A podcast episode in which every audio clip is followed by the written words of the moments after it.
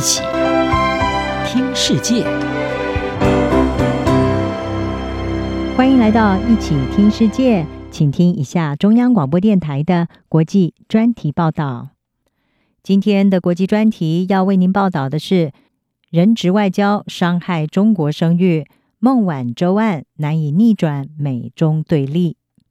中国通讯巨擘华为公司创办人任正非的女儿，同时也是华为的财务长孟晚舟，九月二十五日意外与美国司法部就她被控诈欺等罪名达成一项缓起诉协议后，结束长达三年在加拿大的居家软禁，返回中国。孟晚舟搭机返国时，在机场接受了英雄般的高规格接待，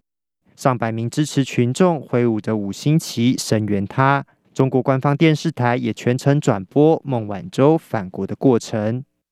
而在孟晚舟获释后，加拿大政府也随即宣布，被中国关押的加拿大商人史佩佛与前外交官康明凯获释，同时也迅速返回加拿大。他们两人普遍被认为是中国为报复孟晚舟遭逮捕的外交人质。两人返国后，加拿大总理杜鲁道也亲自前往接机。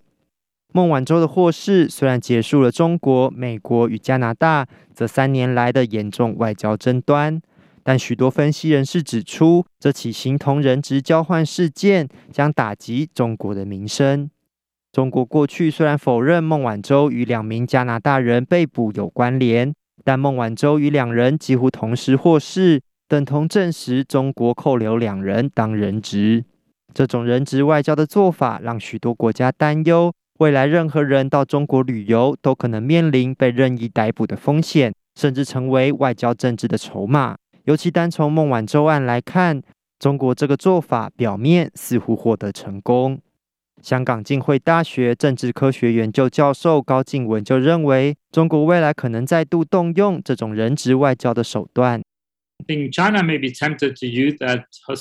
我认为中国可能会想再次进行这种人质外交，因为它在某种程度上有用，但是同时它也恶化了中国在全世界的形象，以及中国和许多重要伙伴的关系。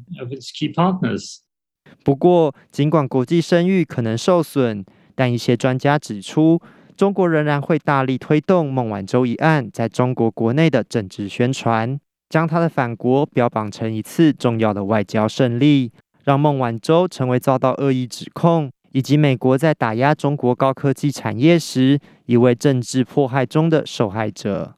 孟晚舟之所以在二零一八年遭到逮捕，是因美国指控他欺骗汇丰银行，导致汇丰银行违反美国对伊朗实施的制裁而面临起诉。根据美方资料。华为一间子公司违反了美国对伊朗的经济制裁，但孟晚舟欺骗汇丰，声称华为已切断与该子公司的联系，结果导致汇丰银行触法。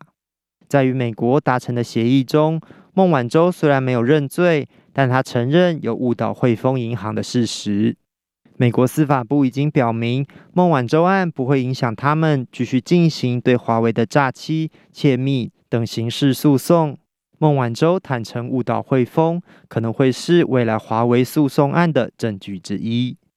在美国前总统川普任内，拥有中国军方背景的华为，一直是美中科技冲突的主要目标。美国商务部在二零一九年将华为列入贸易实体清单，限制华为取得美国的关键晶片技术。拜登上任后，美国也并未解除这项制裁。高金文教授认为，孟晚舟的获释并不会让华为从司法追诉与美国制裁中脱困。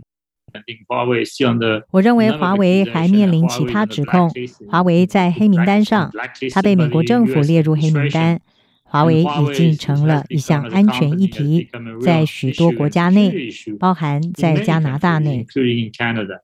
美国有线电视新闻网 CNN 引述杰富瑞集团的分析指出。在孟晚舟获释后，美国共和党国会议员已经批评这是拜登对中国投降。因此，拜登政府在面临要对中国采取强硬立场的压力下，未来解除对华为制裁的机会并不高。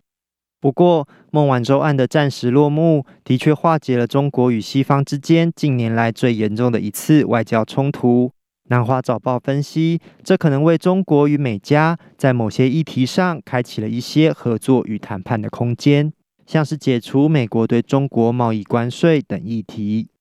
尽管如此，南洋理工大学中国外交政策专家狄伦罗认为，美中长期的对立态势仍很难因此改变。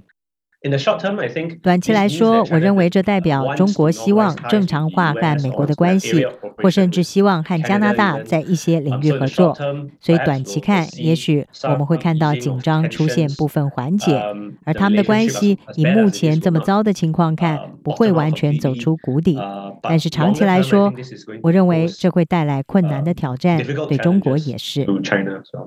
就在孟晚舟返国的同一天，拜登与澳洲、日本、印度三国领袖首次面对面举行四方安全对话。美国、英国、澳洲也刚宣布建立防卫联盟，以协助澳洲发展核动力潜舰。这些都被认为是美国在抗衡中国在印太地区不断壮大的影响力。